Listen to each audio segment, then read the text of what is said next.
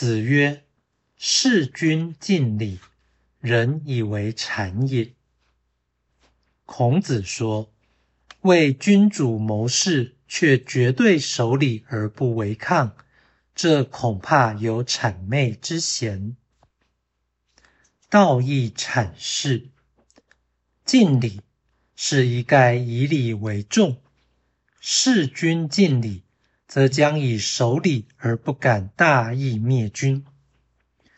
人以为谄的人，在文义上固然是众人，但就内涵而言，其实是指有事者。此文常被误解为。孔子事君敬礼，以致招来污蔑的评语。这等于是说，孔子发出此言是为了自我明志。殊不知，圣人不患人之不己知，岂有此类低俗之相？世人所以有如此严重的误会，乃因既不知圣人之心。